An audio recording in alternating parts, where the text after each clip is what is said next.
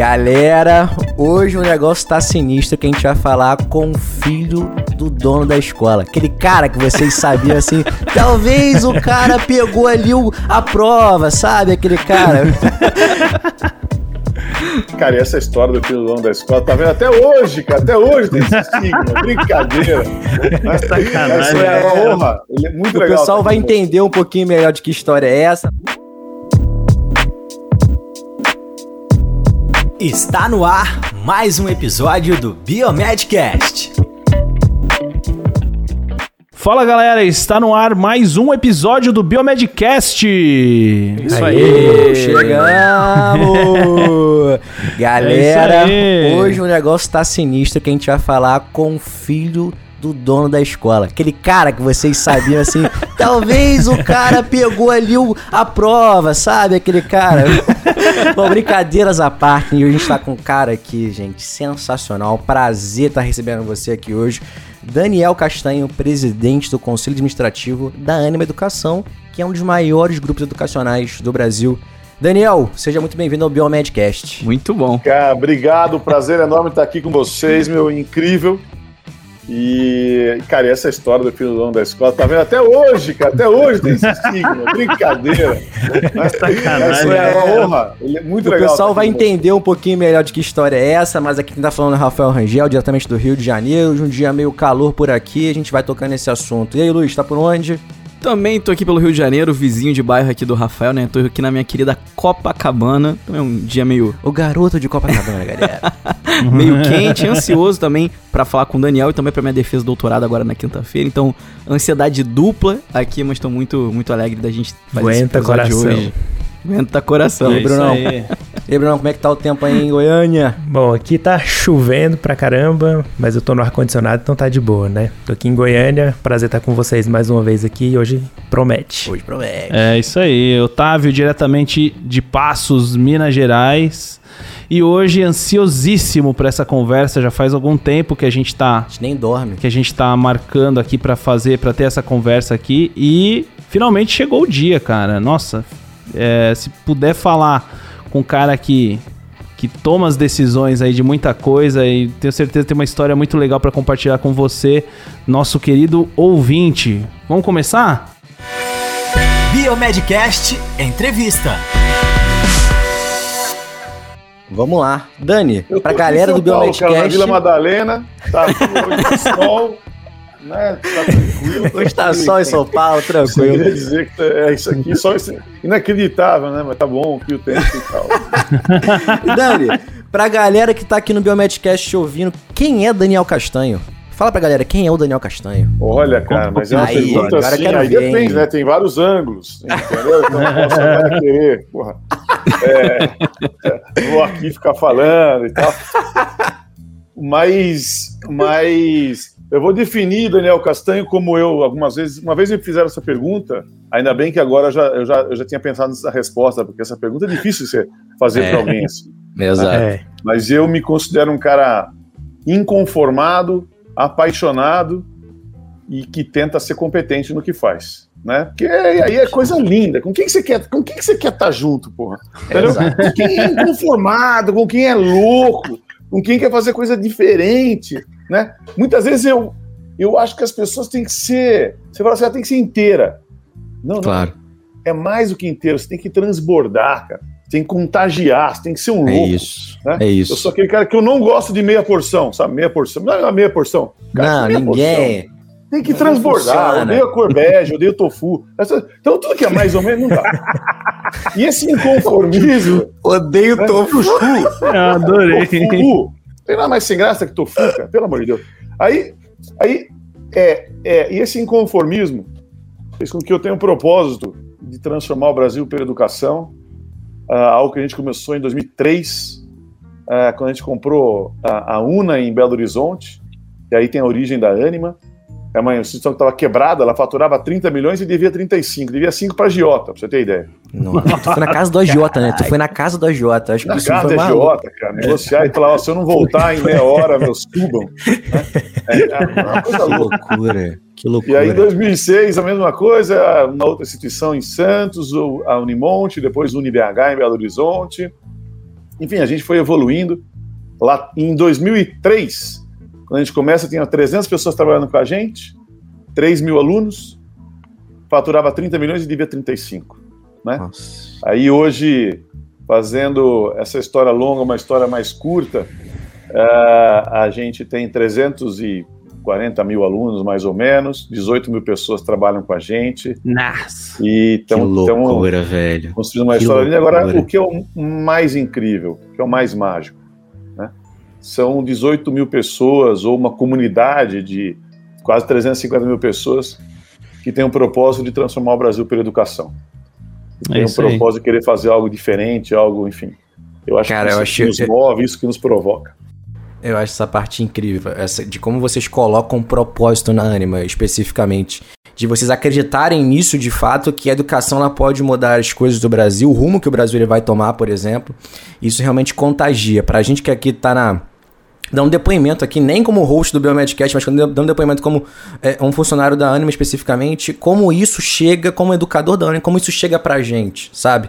Acho que a primeira vez que eu te ouvi falar na, foi na integração especificamente, quando você colocou o teu número de WhatsApp, até pra galera saber como é que você conseguiu chegar aqui. Tu falou assim, galera, todo mundo tem que ter meu número, meu número de WhatsApp. Eu anotei despretensiosamente, falei, cara, vou ter o número do Daniel Castanho, né? Porra, beleza, tranquilo, vou tirar uma hora, beleza. Quando a gente pensou em te convidar aqui, eu falei assim, não, eu tenho o número dele, eu posso mandar uma mensagem. Falei com os moleques. Eu falei assim, cara, beleza. Só que eu demorei umas três semanas pra tomar coragem pra te mandar mensagem. Eu falei assim, cara, o cara não vai me responder. o cara não vai me responder, cara. O cara mandou, mas o cara vai me responder. Galera, eu mandei mensagem, em dois minutos ele me respondeu. E eu vi que esse cara, assim, mais ainda, eu já tinha visto a- a- o propósito e eu vi que esse cara realmente, tudo que ele fala é verdadeiro e é de verdade. E essa parte do propósito de mudar o Brasil pela educação, de transformar vidas pela educação, é mais do que verdadeiro. E de verdade, Dani, eu tenho aqui a te agradecer como brasileiro por tudo que você vem fazendo pela educação durante todo esse tempo. Eu fui um garoto, e esses moleques conhecem a minha história. Eu fui um garoto que eu, assim, eu vim de uma família totalmente humilde e eu poderia ter outros rumos na minha vida. E a educação ela mudou a minha vida. Se hoje eu tenho minha graduação, se hoje eu tenho mestrado, se hoje estou terminando meu doutorado também, se hoje sou professor universitário, foi porque a educação ela mudou a minha vida. Eu chego até a me emocionar com isso porque assim, teve um cara, um educador, que ele me mostrou que eu, que eu era capaz. Ele falou assim, Rafael, teu propósito é esse. E ele me mostrou que eu nem sabia o que eu poderia fazer. E eu vi o que, que a educação ela pôde fazer por mim e pela minha família hoje. Então, velho, obrigado por, por tudo que você vem fazendo pela educação esse tempo todo, porque eu acho que tem vários Rafaéis aí no mundo que é do que você, por algum motivo, por alguma maneira, mudou a vida desses caras. Então, vou começar aqui já rasgando esses elogios, porque realmente eu sou uma prova viva que a educação ela pode transformar a vida de alguém. E se você que tá ouvindo isso aqui, galera, é, não é um papel, não é um diploma, é o coração de fato, é transbordar. É transbordar a sua essência para aquilo que você tá aqui nesse mundo para fazer. Então, começando aqui, já jogo para vocês aí, porque eu já tô aqui já com vontade de chorar, porque realmente a educação é uma coisa linda. É, vai lá, vai lá, eu, Brunão. pô, você- só escutando você, eu fiquei, eu fiquei emocionado aqui. E, e, e de verdade, Rafael, eu acho assim: olha, é, a gente só é feliz, cara, quando a gente está muito próximo da nossa essência. E as pessoas na vida, elas, é, por diversos motivos, parece que a gente vai se afastando da nossa essência, a gente vai ficando míope de, de quem realmente a gente é, né, do que, que a gente veio para fazer. E, e eu vejo a educação é, para mim, a educação é, é algo que, que, que, que, que faz com que você, de alguma maneira, não tenha medo de errar, não tenha medo de ousar. Você vai para a escola para quê? Para aprender uma competência técnica, para aprender a fazer uma coisa? Não, né? Você vai para a escola para se desenvolver, para entender quem você é, para você despertar. É o despertar. Despertar para descobrir, cara, qual que é o seu papel nesse mundo. Eu costumo falar muitas vezes né? A gente não é o que a gente junta, a gente é o que a gente espalha. Uhum, que da Quer hora. dizer, Incrível. entendeu? Então, cara, o que, que você tem que fazer? O que é educação, cara? Educação é, nada mais é, e aí tem educação formal, educação informal, mas a vida, para mim, é um tempo, é um tempo que a gente está aqui para quê? Cara, para crescer, para evoluir, para se desenvolver, para aprender com os erros, com os acertos. Isso é o fracasso bem sucedido. É aquele que você aprendeu com ele. Aquele que Uhum. você, cara, é, pôde crescer. E tudo isso é educação. Agora, você vai aprender e se tornar uma pessoa melhor para quê? Cara, uhum. para impactar os outros, para deixar um legado. Uhum. A gente não é o que a gente. Não interessa quem você é, muito menos o que você tem. O que importa é o que você deixa. Né? Então, a, a, a, aí, quer dizer, então, é, é, é, cara, é isso, eu estou falando, então, educação, na verdade, é, é, tudo aquilo que, que você faz nesse período da, da sua vida e que te ajuda a, a, ter uma vida realmente que vale a pena, a viver e não só existir, né? É, é um pouco isso. Acho, assim, incrível de, de verdade, quero até puxar isso, é, Daniel, ficou de, de fato, a gente escuta, nós somos é, reflexos do que a educação, como ela nos transformou, né? De fato, eu a mesma coisa com que o Rafa, assim, nós temos histórias parecidas nessa coisa da educação, mas obviamente backgrounds muito diferentes, é, né, dificuldades muito diferentes, mas que convergiu na, na, nossa possibilidade de mudança. O Biomedcast foi um caso desse. A gente começou lá em 2014 produzindo conteúdo assim, sem, sem muito pensar naquilo que poderia atingir e hoje, né, anos depois, a gente vendo milhões de downloads, os nossos programas sendo utilizados, inclusive, por outras universidades como base de aula. De, de aula, e a gente vendo essa transformação, esse aumento que a gente começa a ter um pouco da dimensão. Assim, demorou um pouco pra gente ter essa dimensão do que, que são tantos milhões de downloads, tantos mil pessoas impactadas. E puxando até uma coisa mais pessoal minha agora, eu, eu, eu, eu falo para você uma coisa: eu nunca pensei que eu seria professor, por exemplo. Eu nunca. A educação foi tudo que me deu. Uhum. Imagina. As, as, pessoas que eu mais admirei na minha vida eram professoras, os meus melhores amigos eram professores, eu era pesquisador, mas eu nunca me imaginei um professor. Por mais que as pessoas diziam, Luiz, você tem cara de professor. Você tem didática, você sabe ensinar, você tem essa paixão. Eu, não, isso não é para mim, isso não sei o que. E quando eu entrei é, no, no, IBMR, né, agora na, na Anima, assim, quando eu tive essa chance, essa oportunidade, quando eu pisei na sala de aula, quando eu dei, de fato, eu senti isso mais na minha primeira aula presencial, né, quando a gente pôde voltar, de fato, em estar tá com os alunos é outra coisa, é que me deu o clique. Quando eu senti, eu falei, olhando para os olhos dos alunos, a galera brilhando o olho daquele conhecimento, sentindo que eles estavam evoluindo, aprendendo comigo, e eu estando fazendo essa, essa troca, né? Porque eu sempre imaginei muito o educador, né, o professor, com uma espécie de troca. Não é só eu falando, é eles falando, eu rebatendo e a gente construindo esse conhecimento. Ali eu tive o clique que de fato eu acho que eu nasci de fato para ser professor. Eu vi que eu poderia transformar a educação nesse, nesse sentido. E aí eu quero jogar para você. Quando que foi o seu clique? Que você percebeu que a gente sempre tem esse momento do clique, a gente caramba. O cara é deu aula de estatística, né? Vamos, é. é, o cara deu aula de estatística, vamos ver aí. eu quero ver como é que foi seu clique, que eu de fato queria entender, eu acho que pode ser uma, uma coisa legal pra gente explorar. Não, incrível. Eu, eu, é, é, eu, eu, eu, eu, na verdade, foi o seguinte: eu estudei pra caramba, eu adorava matemática, física e química, eu queria fazer matemática, só que eu fiquei na dúvida, porque eu gostava tanto de matemática e física, eu falei, cara, eu vou fazer engenharia. E aí eu, nossa, aquele negócio. E aí eu prestei para engenharia e, e, você tem 17 anos, ah, se acha, fazer os simulados eu era sempre o primeiro, que eu estudava mesmo pra caramba, né? E me dedicava mesmo, tá? Eu estudava várias horas por dia.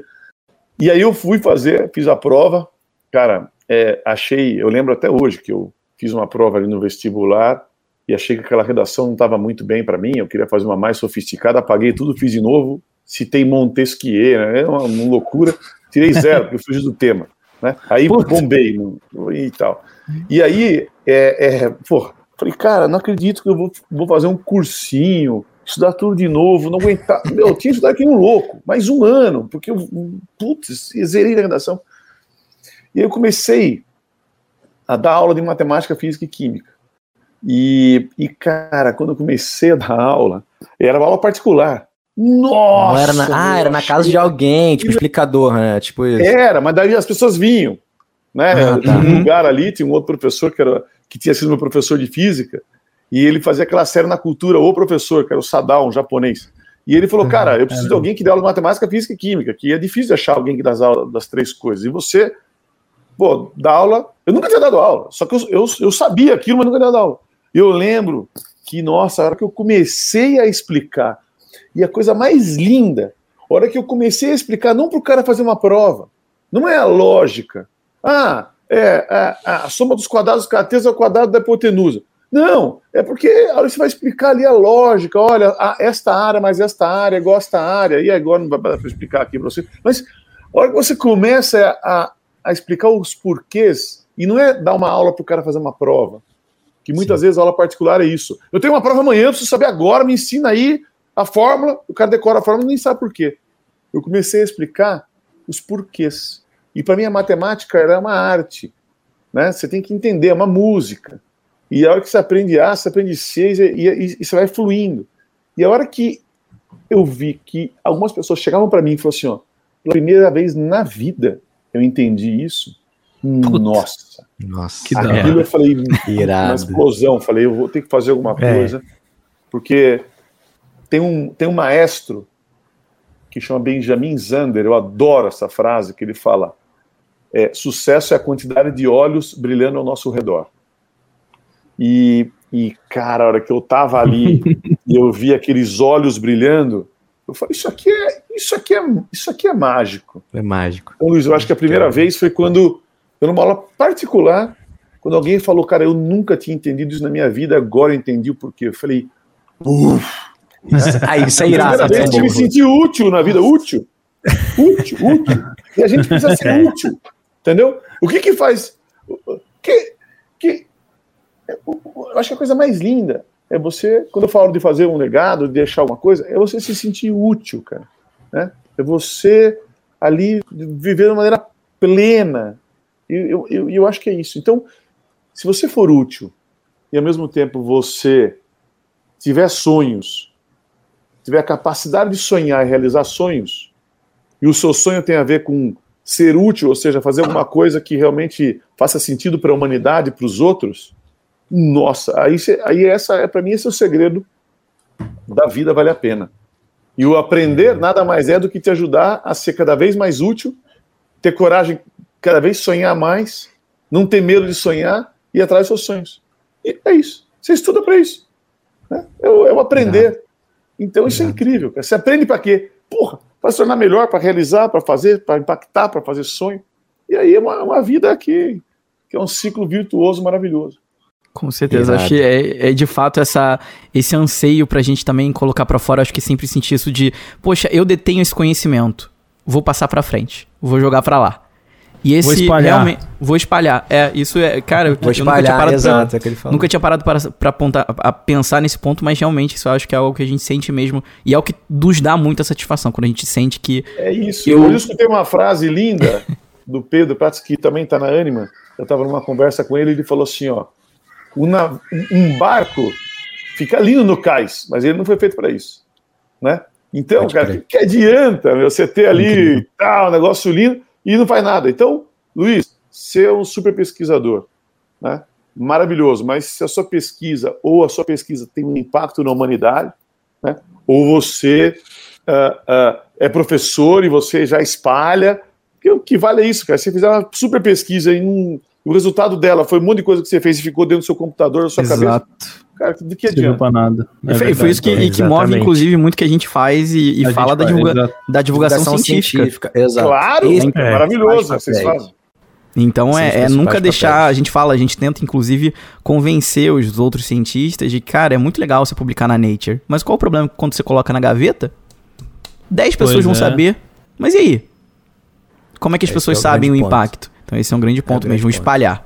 Muito bom, muito Vamos bom. continuar né? espalhando. É, uma, uma das coisas que a gente faz muito aqui, uma das coisas que a gente faz muito aqui, inclusive o Luiz foi um dos grandes fornecedores de pauta pra gente. É, a gente pega um artigo científico falando sobre algum tema em, em cientifiquez, né? Em Klingon, sei lá. e a gente traduz isso para o português, para o cara entender o que está falando aquele artigo. Né? A gente faz isso porque é, é, a democratização da ciência. Porque é, não adianta nada, cara. Você tem, você tem um estudo lá, pô, que descobriu um negócio fera demais. Pô, tanto de coisa que a gente falou aqui, né, Luizão, né, Bruno? Uhum. É, e, e, o, e o negócio é, muitas vezes não é não é traduzido para quem tá lá na ponta. Ah, Exato. legal, descobriu e que lá. é quem financia a pesquisa, e quem né? paga, né? quem paga é o povo que paga a nossa pesquisa na real. Exato. O governo vem, vem é. exatamente. Então precisa chegar lá, né? Uhum. Vai ser Exatamente. isso. É, É o payback. perfeito, lindo. Brunão. E, e- e- vai lá, É, Bruno. bom. E entrando já, né, falando já do Daniel aí, desse todo esse background, dessa atuação dele, né, a gente queria saber um pouquinho o que, que você acha da educação na área da saúde, né, a qualidade, o nível dos alunos, como que é tá nesse, nesse topo aí, né, da, da ânimo e vendo tudo acontecendo. Nesse momento de pandemia, né? Onde o processo da é, hibridização então, vamos lá. ele, ele, ele, ele avançou. Eu acho que, era um, eu acho que era um pico que teria em 2025, ele, avan- ele acelerou por conta da pandemia, né? Não, é, é- Rafa, muito legal o que você fala, é assim. é, eu falo que a pandemia não mudou nada, ela simplesmente acelerou a morte do velho.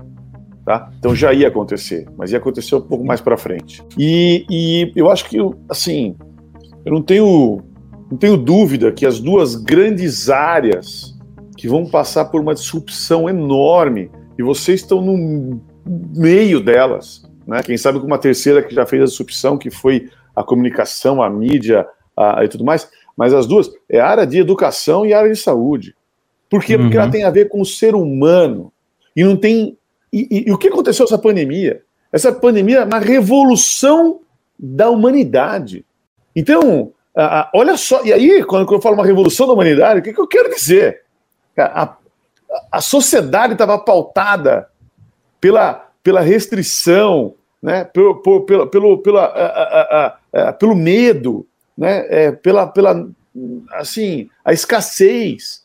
Então, ah, e aí você vai lá e fala assim: olha uma escola, olha como é que é a universidade. Você vai para a escola para você aprender alguma coisa, então você tá bom. Então, ah, ah, foi desenhada na época da Revolução Industrial, todo mundo aprende de maneira passiva, o professor é que tem det- detenção do conhecimento, Conhecimento. todo mundo enfileirado. Pensa numa escola, disciplina, grade, parece uma jaula.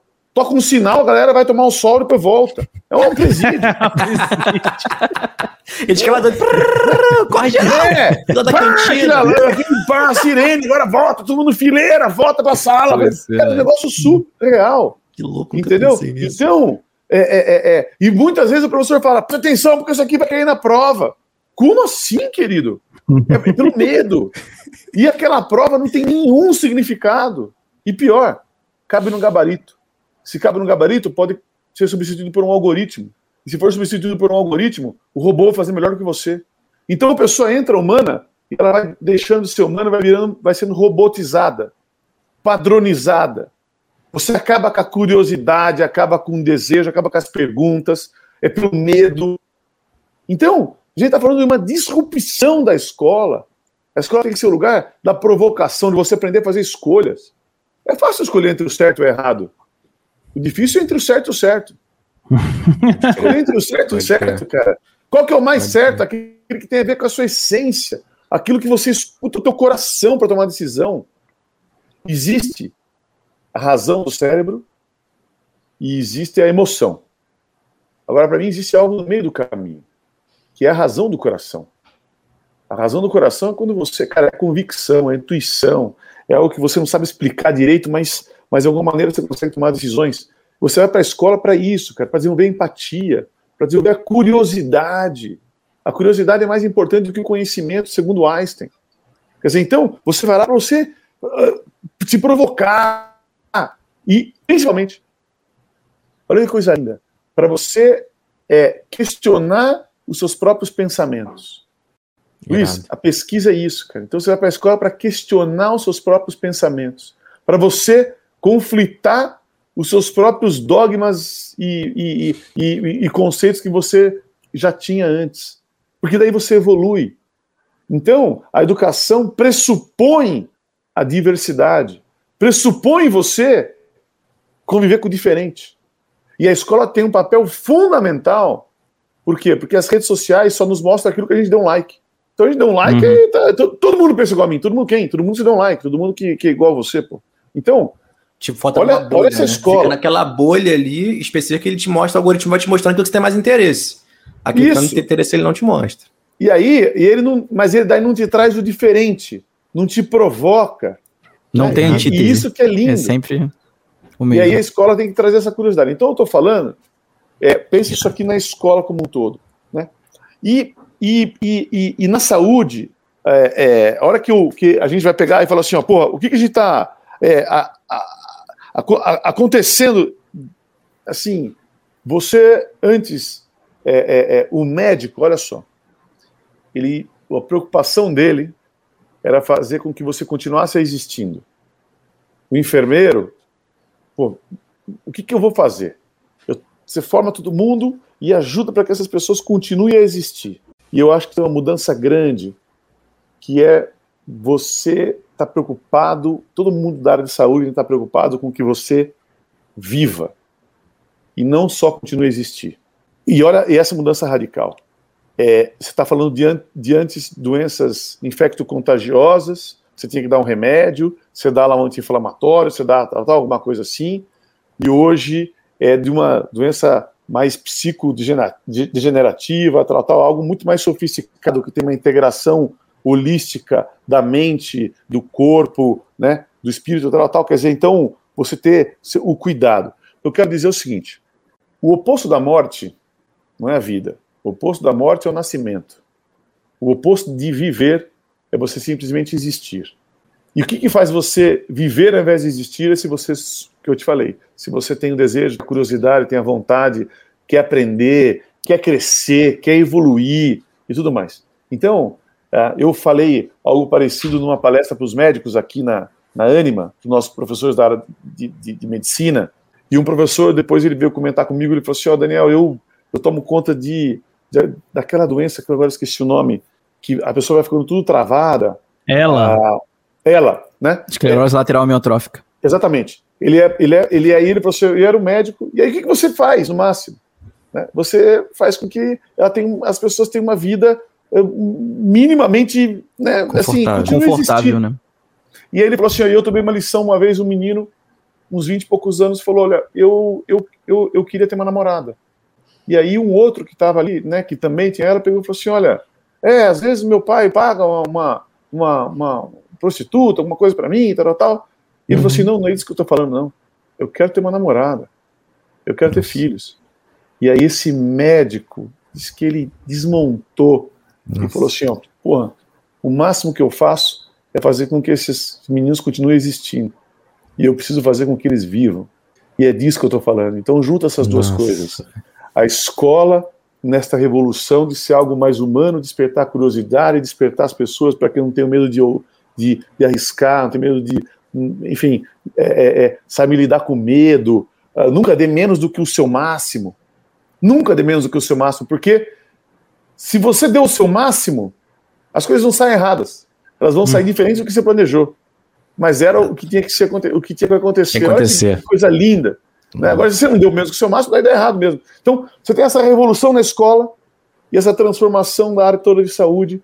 E eu acho que esta integração é que vai fazer algo que, que uma revolução realmente na sociedade. E a que pesquisa irado.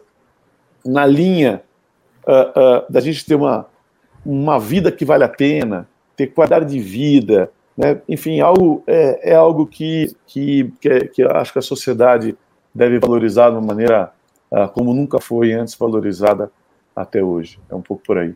Show Irado. de bola, cara. Show de demais, bola, Daniel. Demais. É, é, e assim, a gente pensa muito, você comentou do, desse modelo de avaliação né, que a gente tem hoje e tal.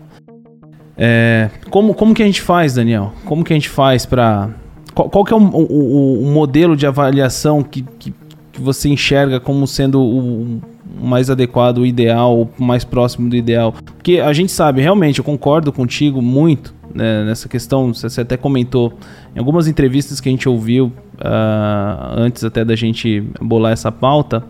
É, você comenta, né, que o cara vai, vai estudar para tirar 10 na prova, vai estudar para tirar lá os 70% que ele tem que acertar para aquela missão, né? Então você não cumpriu a missão por completo, você cumpriu 70% e passou e tá tudo certo.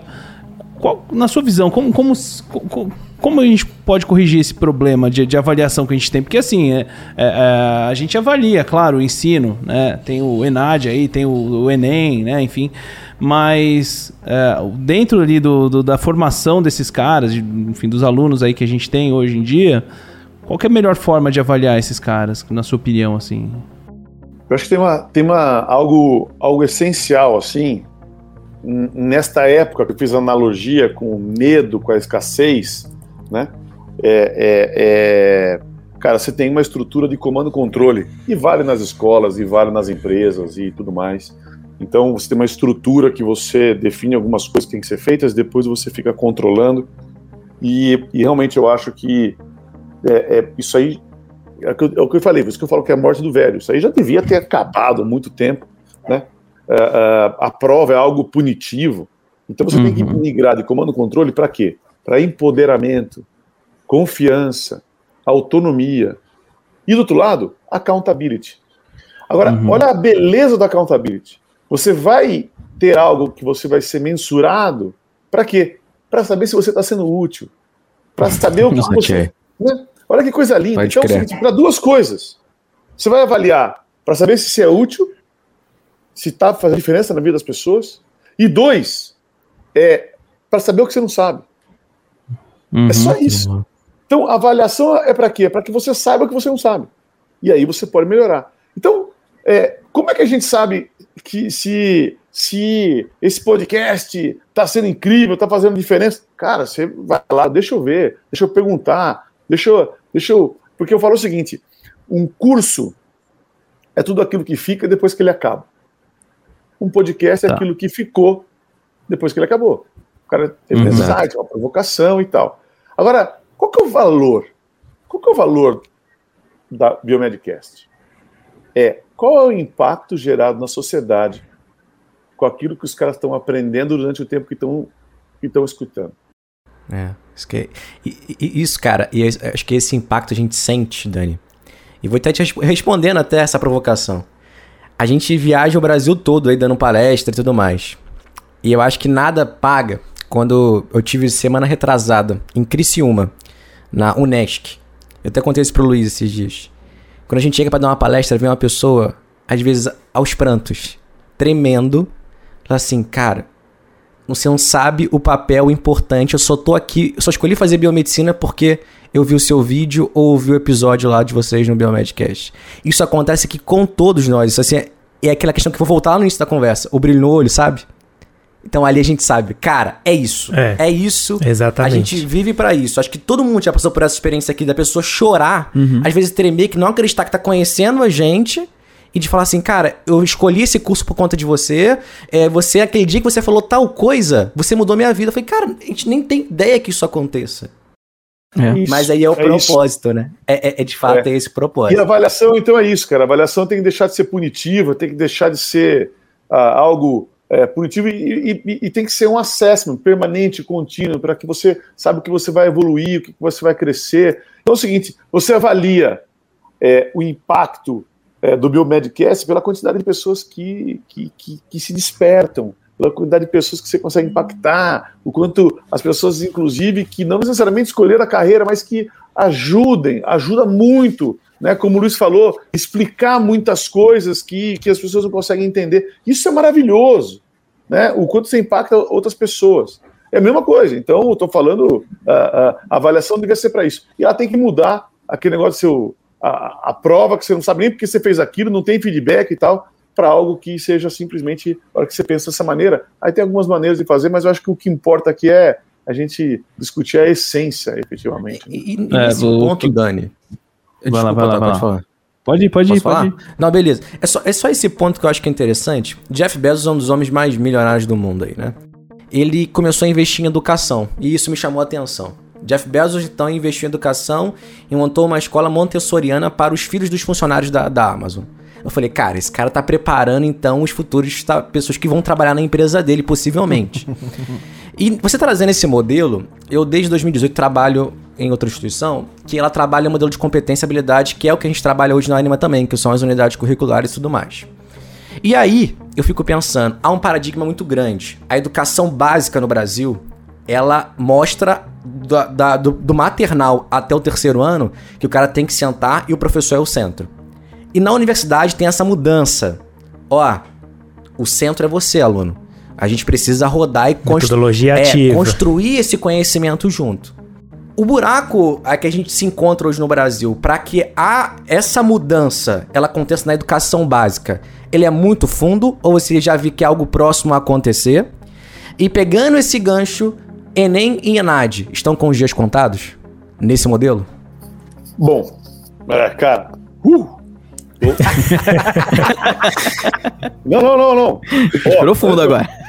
Não, sabe por quê? E aí eu, eu vou te falar, Rafa, e aí você vai, você vai entender. É, eu, eu- só para fazer uma enorme provocação aqui para todo mundo que está escutando a gente, tá? Certo. É, é, a hora que a gente pensa que, quem sabe, nossos tataravós ou bisavós conviviam de uma maneira harmônica com a escravidão, algo nos embrulha o estômago. Você fala, cara, como é que pode uma miopia, como é que pode conviver daquela maneira, de uma maneira harmônica? né? Você acha surreal. Do mesmo jeito que nossos tataranetos vão nos questionar e vão ter o mesmo sentimento de imaginar que a gente está tranquilo e está míope de conviver com dois tipos de escola. A escola privada e a escola pública. Sim. Uhum. Como se, cara, não tem nada mais cruel do que do que a gente não, não, não ter, não entender que a educação para um país não pode ser prioridade, a educação tem que ser premissa. E a gente tem que fazer essa revolução. Então, se Certo. tem algo que me tira o sono, não é a ânima crescer, não sei o quê. Cara, o que me tira o sono de verdade é, é algo que, se a gente vai transformar o Brasil para educação, a gente tem que ter essa responsabilidade de pensar na educação básica. De uma maneira bem, bem direta aqui, para dar esperança, porque que eu sou um cara que tem expectativa e esperança nesse momento, que eu acho que é mágico, é Sim, único porra, É. na educação. Que é o seguinte: se a gente pegar e tiver aquele modelo que eu acabei de escrever, que você entrega um conteúdo, o cara entrega uma prova e você dá um certificado, isso aqui acabou, isso aqui morreu. E aí você vira e fala assim, agora eu vou pegar esse modelo e vou transformar ela fazer escola pública tempo integral. Cara, que bizarro! Mas, Daniel, veja bem, o, o, o IDEB melhora de uma escola de 4,6 para 5,2. Você não acha que melhorou? Acho, cara, nessa velocidade vamos demorar 150 anos. Agora, olha que oportunidade a gente tem agora. E não tem nada a ver com ensino à distância e presencial. O ensino à distância não é você pegar a aula presencial e colocar lá nas caixinhas e todo mundo, Sim. cada um entra dando aquela mesma porcaria daquela aula que o professor fica dando ali, explicando, tá Sim. para uma prova que não tem significado. Esquece esse modelo de replicar conteúdo, que é igualzinho o telecurso segundo grau da década de 80. Eu tô falando. Telecurso 2000, cara. É, mas é, mas É, é, Telecurso mesmo 2000 já, já- já fazia isso, pô, já fazia ensino à distância. O que a gente está falando é do uso da, tec- da tecnologia para dar um salto na educação. Então, é, eu pergunto, por que que nossos filhos têm que estudar e fazer grupo só com simplesmente aquelas pessoas que estão naquela classe, naquela sala de aula? Não. Imagina, a gente está aqui falando, olha, imagina alguém de Goiânia com alguém do Rio de Janeiro, com alguém de, do, do, do- de São Paulo, tendo uma, uma, uma, um- uma aula junto e tudo está na base nacional curricular. Então ele vai ter que aprender é, é, muitas coisas da área de biologia, da área de ciências, da área de matemática, que estão lá na base nacional curricular. E por que não esse aluno? Ele vai e ele, ele, ele, ele interage com outros que vai ampliar a curiosidade, ampliar a diversidade, culturas diferentes. Imagine, ele, eu, dou, eu dou algumas vezes esse exemplo. Ele, ele, ele é, é, vai falar sobre Segunda Guerra e ele vai lá falar com, com um judeu. Agora, sobre, o- sobre o que está acontecendo com o Talibã, por que não falar com alguém Sim. lá do Talibã e como é que está aí, como é que foi, então, ao invés de alguém ficar explicando aqui. E você tem acesso hoje à tecnologia. Então, É porque Agora, essa pergunta, só cortando ali rapidinho, é só, só, assim, desculpa atrapalhar até o seu raciocínio, porque hoje, o que, que a gente vive? O aluno, quando a gente vai fazer essa jogada no ensino superior, por exemplo, ele fala assim, a professora hoje não quer dar aula. Aí o professor tá enrolando. Quando a gente traz essas coisas pra dentro, pra gente ver esse, essa briga que a gente tem de educação básica e ensino superior, saca? Mas, é, mas, mas, mas o que eu quero te dizer é o seguinte: é, é, é, eu acredito que essa evolução pode acontecer quando a gente tiver uma integração onde metade dos alunos que eu acabei de mencionar for da escola pública e metade da escola privada. E aí você vai trazer e o professor vai ser aquela pessoa que vai inspirar, vai provocar. E aí a gente está fazendo uma, uma integração. Imagina criando múltiplos ah, pequenos ecossistemas. Então você tem um município, e você tem a universidade, privada, universidade pública, a pesquisa, você tem as edtechs, você tem escola privada e escola pública. A escola privada vai capacitar os professores? Capacita nas escolas públicas também. Por que não? O, Pode o cara está fazendo biomedicina, né? É, é, por que não ensinar biologia para o aluno ou alguma coisa da área de saúde? Está fazendo engenharia, por que não ensinar matemática? É, de uma maneira dele devolver, uma maneira de despertar o desejo dele já ser professor um dia, que é uma carreira que ninguém Sim. quer fazer, que ninguém quer, ninguém quer ser professor.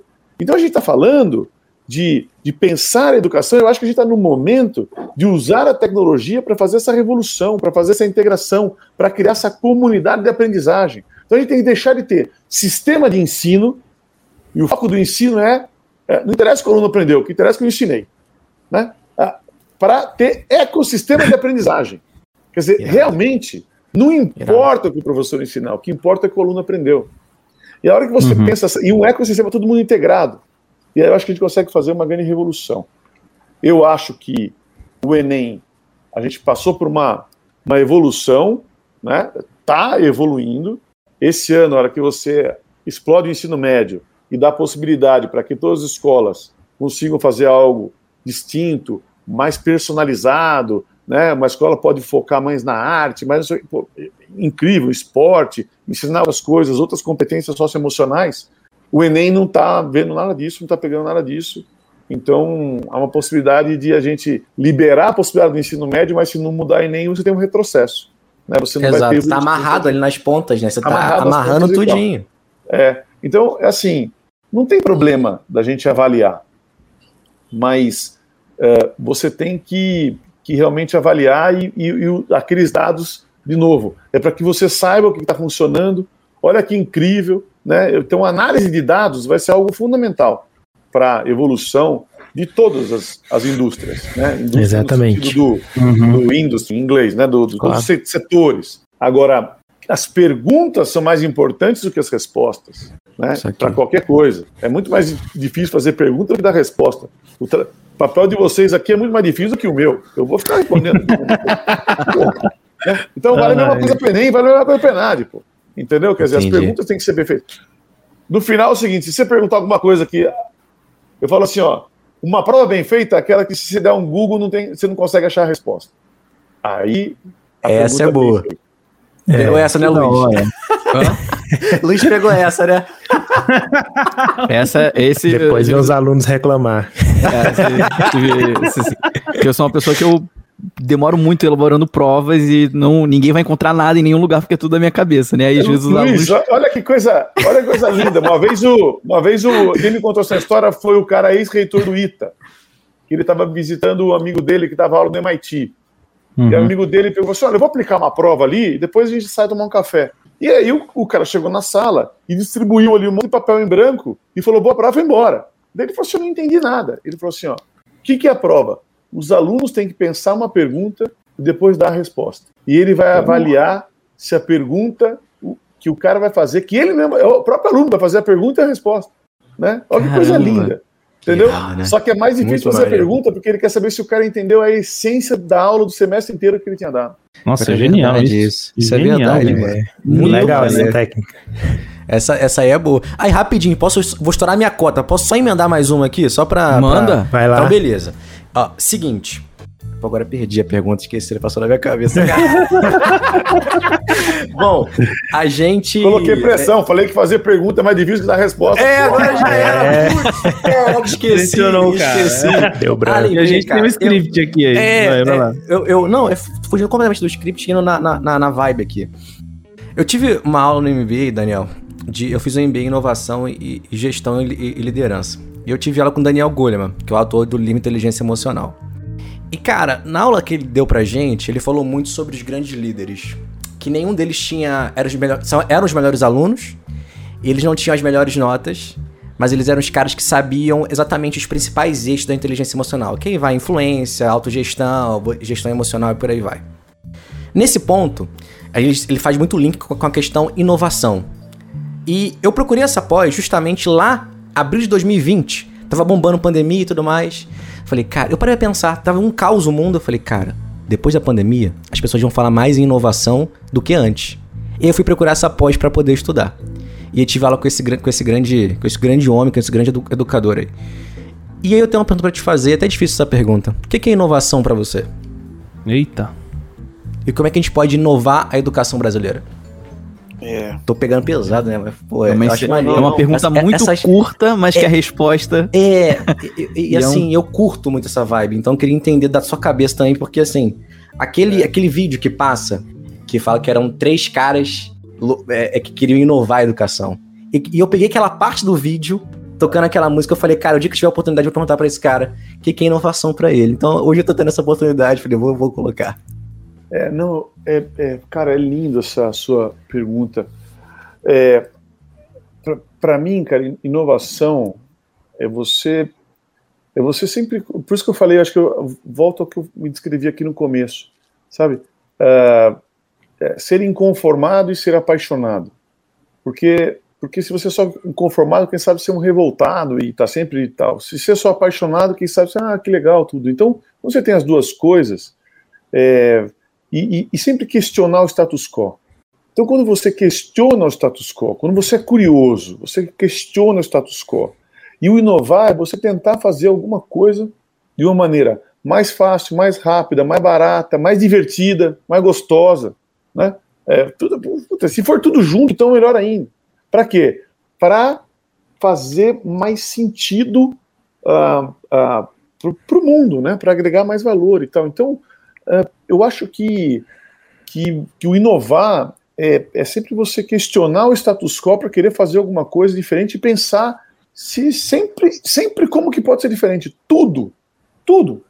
Então quando você tem aquele, esse mindset do e, e uma coisa linda, né? Eu tô falando aqui agora, eu tô reagindo pelo meu coração, tá? Claro. Eu nunca, nunca pensei nisso, mas assim, é, é, é, é você está sempre aberto, aberto a tudo que o mundo te traz, para que você possa refletir sobre aquilo e de alguma maneira repensar e falar, cara, como que, como que pode melhorar? Tem, tem, tem uma coisa, como que eu penso, tá? Eu acho que isso daí foi uma grande evolução que eu, que eu digo que eu tive, inclusive mais na pandemia. Né? Uhum. Antes, quando alguma coisa dava errado, eu falava, pô, por que que, por que, que deu errado e tal, tal, tal. E olha como é que eu penso, Rafa. Agora você vai achar o doido mesmo. Mas. Isso que é bom, mano. A gente se conecta é, nas nossas doideiras. Imagina, vamos pensar, tá? Imagina que existe o Rafa, o Bruno, o Otávio, o Luiz, o Daniel, enfim. É, dez, um ser 10 anos para frente. Certo. Ou, certo. Tá, eu vou até perguntar. O que, imagina o seguinte: se você tivesse a possibilidade de falar, o que, que o Rafael falaria para o próprio Rafael 10 anos atrás? Coisa Caramba. Linda, né? É. E não necessariamente é só fazer coisa boa, porque você não. Você fala não para o seu filho, você educa trazendo desafios e problemas. Né? É, tudo bem, aí você cresce com isso. Então, imagina que eu tenha um Daniel 10 anos para frente que traz desafio para mim. Então, tudo que acontece na minha vida e as coisas ruins, eu falo, cara, por que que tá acontecendo isso? E aí, cara, eu sentar, olhar aquilo e falo, sou eu mesmo que estou mandando para mim esse problema. Porque eu tenho que evoluir. O que, que eu tenho que aprender com isso? Ah, Quando você pensa o tempo inteiro, tudo tá errado, cara, pegue um voo, não sei o que. Quem tem. Puta! Eu falo, o que tem a ver com isso? Quem sabe para eu ter um pouco mais de controle. Quem sabe para ser mais disciplinado. Tudo da minha vida que dá errado, eu penso que sou eu mesmo mandando para mim mesmo como uma maneira de eu aprender, de eu evoluir e de eu crescer. Se você age dessa maneira, você está aberto a inovar o tempo inteirinho. Porque você está lá e fala assim, ó, uau! E tem uma outra coisa, que, que é o seguinte, cara, tudo que é chato, você tenta fazer, pô, não, não, não quero. O que te sustenta a fazer uma coisa chata? A paixão. Uhum. Então, é. quando fala, você tem que ter paixão pelo teu propósito, paixão pelo que você quer fazer da sua vida, aquilo que vai dar força para você ser resiliente e falar, vou uhum. fazer aquele negócio. Então, se você está aberto a tudo, tudo que dá errado, você fala, cara, peraí, que lição que eu tenho que aprender disso? Que lição que eu tenho que aprender de tudo? Você é movido por algo e a paixão te dá resiliência, te dá força para você continuar pensando. Crer. E você tem que estar aberto, uma cabeça aberta. É conviver, é, é amar o diferente. Amar o diferente. E olha, existe uma diferença entre saber ouvir, é escutar na boca do outro algo completamente diferente do que você pensa e refletir sobre aquilo. Não é escutar na boca o que você pensa com outras palavras do outro. E tem uhum. muita gente que tem uma diferença muito grande entre saber ouvir e esperar para falar é. Cara, isso é verdade. Isso é verdade. Ótimo. Porra, então, escute de verdade aquilo. Reflita sobre aquilo. O cara, você acha que ele tá falando uma tremenda besteira. Você fala, peraí, tá bom, deixa eu, deixa eu entender. Quem sabe você, o que você precisa aprender com aquilo são outras coisas. Que você precisa aprender é ter mais tolerância com quem pensa diferente de você. Quem sabe você precisa aprender a usar o argumento. Tem isso daqui eu acho lindo também. É, eu falo a diferença entre o argumento da autoridade ou a autoridade do argumento. Uhum. Pode crer. O líder tem que sempre usar a autoridade do argumento. Nunca use o argumento da autoridade. Maneiro. E aí é lindo. Então imagina, se você é uma pessoa que sabe ouvir, ouve de verdade, ouve com o coração, reflete sobre aquilo, mesmo que é algo que você não concorda, conflita com as suas ideias, e quando você for falar, você simplesmente ampliou a quantidade de argumentos e você está usando a autoridade do argumento. E aí você não precisa usar o poder. E aí você está convencendo os outros. E o convencer, só para finalizar aqui, não é você conseguir a unanimidade. Unanimidade é burra. Você tem que conseguir um consenso.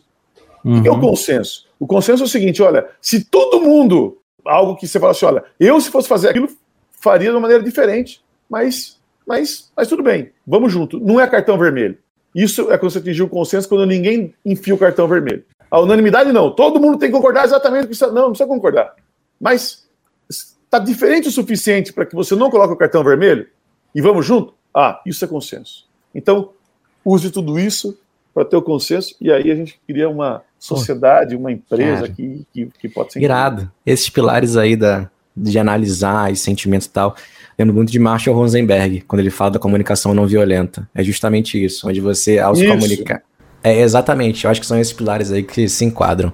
Eu acho que, que esse é o ponto. Vamos aí para a última? A última pergunta. Vamos a lá, mais 20 pergunta. minutos. Vamos lá. Para os vamos 20 lá. minutos finais. É, Vamos lá, eu galera. falo pra caramba, né, meu? Eu tenho que Rufem dar respostas mais curtas, cara. Não, não, a gente quer que você Não, fale mesmo, cara. A gente trouxe você aqui, aqui pra você falar. Eu tô- Olha, a eu gente tá aqui pra te ouvir. Da- Daniel. Eu tô A gente tá aqui, pra te sério. ouvir. Tô nas nuvens, velho. Tô nas nuvens. É até difícil a gente mediar tudo isso, porque a gente quer prestar tanta atenção que a gente fica até meio É, a gente fica- desconexo quer do... ouvir. É. Exatamente. Pois é. Quem vai agora? Vamos, vamos mandar aqui a sétima, então? Vamos lá. A gente, ó, lá. a gente fez um script aqui, tá, Daniel? Só pra. Tem um roteiro, gente- mas a gente foi no sentimento. A gente foi no feeling, é. É... Pois é, então assim, a gente falou de, de inovação, a gente falou sobre é, inspiração, sobre, cara, propósito. E um, um desafio que a gente enxerga, assim, enfim, p- pro modelo que a gente tem hoje, tá? É, é que a gente tem, a gente consegue fazer um, um, um lato senso, né, uma pós-graduação aí, é, EAD. Isso é né, relativamente tranquilo no modelo que a gente tem hoje.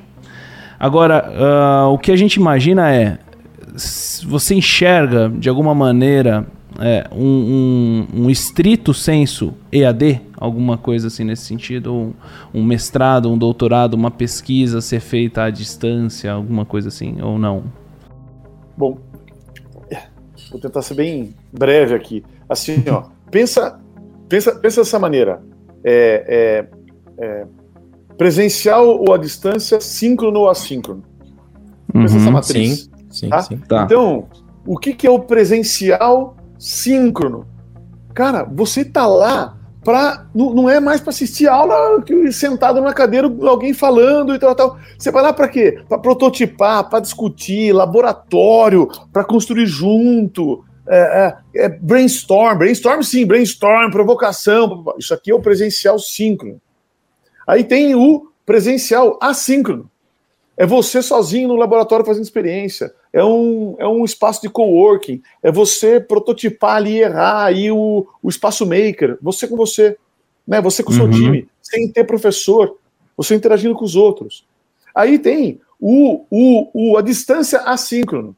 Cara, porra, pode ser esse podcast, o cara vai escutar de novo, ele vai gravar uma aula gravada, e aí a beleza, a coisa linda, são diversos formatos. Eu acho que a indústria do cinema vai se aproximar da indústria da educação e vão fazer algo, umas coisas incríveis. Não é ficar filmando o teatro, o professor ficar falando ali e acabou. É, imagina filmar o teatro, uma coisa. Mas Pois é, é. isso que muitas vezes está lá. Tem que ter pirotecnia, ou não sei o quê, o cara fala alguma coisa, vem a célula, vem o DNA, entra na tua cabeça, fala, pô, isso aí é maravilhoso. Mas isso aqui é o assíncrono à distância. E depois tem o, a- o, o, o, assíncrono, Síncro- O síncrono na síncrono- distância. O síncrono à à distância. distância. Que é o quê? é a mentoria, é pergunta e resposta, é você falar com especialistas do mundo inteiro e trazer caras que você não ia ter acesso naquele momento.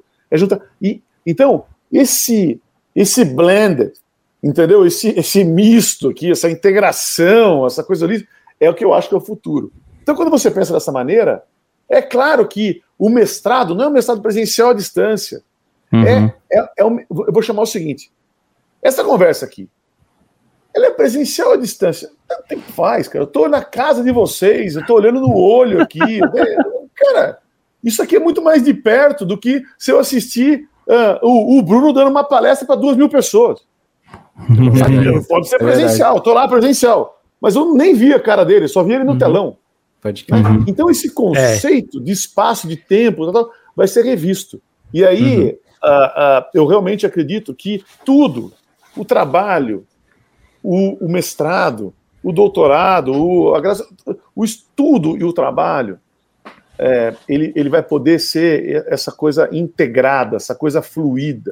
Para mim, a palavra mais forte vai ser a permeabilidade, fluidez. Uhum. Né? É, é, é, é, indissociável, é algo tudo junto. E eu falo do trabalho e, e da academia, porque, cara, como eu falei aqui em algum momento, né? A vida nada mais é do que um momento para a gente aprender. E, e, e o que é o trabalho? Cara, o trabalho é um conjunto de pessoas que compartilham o mesmo propósito, fazendo alguma coisa que faça diferença no mundo, por isso que o mundo paga para, mas principalmente um espaço para você aprender, para você evoluir. Eu falo muitas vezes, quando foi a última vez que você fez alguma coisa pela primeira vez? Se faz muito tempo, é. sua vida está muito ruim né? Cara, se, uh, pô, quando que você aprendeu? O trabalho nada mais é pra, do que algo para você aprender. Eu tenho três filhos, minha filha mais nova, hoje ela tem 14 anos, quando tem as 5, ela papai, você vai trabalhar de novo? Eu abaixei e falei, filha, eu vou. Né? É, mas você não vai para a escola? E ela olhou para mim, né, toda assim, e falou assim, ah, eu vou para a escola, mas eu vou para a escola para aprender. Naquela hora eu olhei para ela e falei, eu também, filha, eu vou no trabalho para aprender. Aprender. Né? Eu vou no trabalho para fazer uma coisa, para aprender, para me tornar uma pessoa melhor e mais. Eu vou no trabalho para fazer uma coisa que só eu posso fazer. Só eu. Então, se perguntar meus filhos, o trabalho não é para você ganhar dinheiro, o trabalho não é, o trabalho é simplesmente para você aprender, crescer e, e, e, é isso. E eu acho isso, cara. Entendeu? Então, vamos usar a tecnologia, o negócio todo, para que a gente possa fazer isso aqui de uma maneira mais permeável, mais fluida, mais integrada, de uma maneira indissociável e aí vai ser maravilhoso. Top. Show. Sim, nós Show. gostei muito dessa matriz. Muito legal mesmo é. pensar desse jeito. Cara, hoje foi aulas. Aulas aqui no Biomedcast, gente. Deixa eu contar pra vocês agora o cast, galera, de Castanho. Aqui o novo dono do Biomedcast. Brincadeira. Surpresa, galera. Surpresa, galera. Aqui é o novo dono e tal. Cara, aulas, de verdade, Dani. Muito obrigado por ter topado ter vindo aqui, vindo aqui falar com a gente. A gente aprendeu muito. Hoje eu saio daqui um ser humano mais evoluído, tá? E consequentemente um profissional melhor também. Eu acho que isso é, é, é automático. Eu acho que assim como eu, todos os ouvintes, os meninos aqui também, a gente sai hoje pessoas melhores dessa conversa. Obrigado, obrigado por existir, obrigado por ter topado vir falar com a gente, é verdade. Não, isso cara, aí. eu. Bom, cara, eu, eu, ao contrário, cara, eu é que Uh, agradeço, né? Eu, uh, eu falo que pô, eu, eu, me construo no coletivo. Eu não sou aquele cara que tem ensaio tomando banho, não. Né? Você tem aqui, a gente estava falando um pouco sobre inovação, sobre provocação, né? É, perguntas incríveis, cara, perguntas que, que, que provocam, que eu estou falando, é o que eu falei, é mais difícil fazer pergunta do que dar resposta.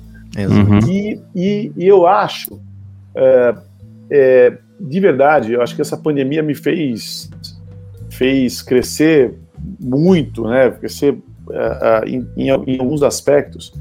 E, e para mim, eu, eu, tenho falado agora, eu assim, o futuro é ancestral, sabe? Então, o que eu, o que eu quero dizer com isso?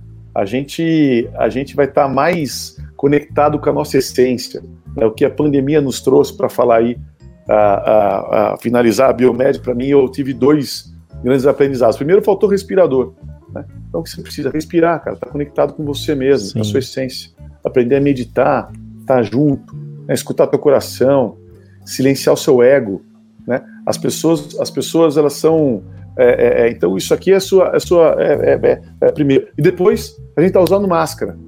Então o que, que é, cara? Pô, tem que olhar no olho do outro, né? O uhum. olho é o reflexo da alma.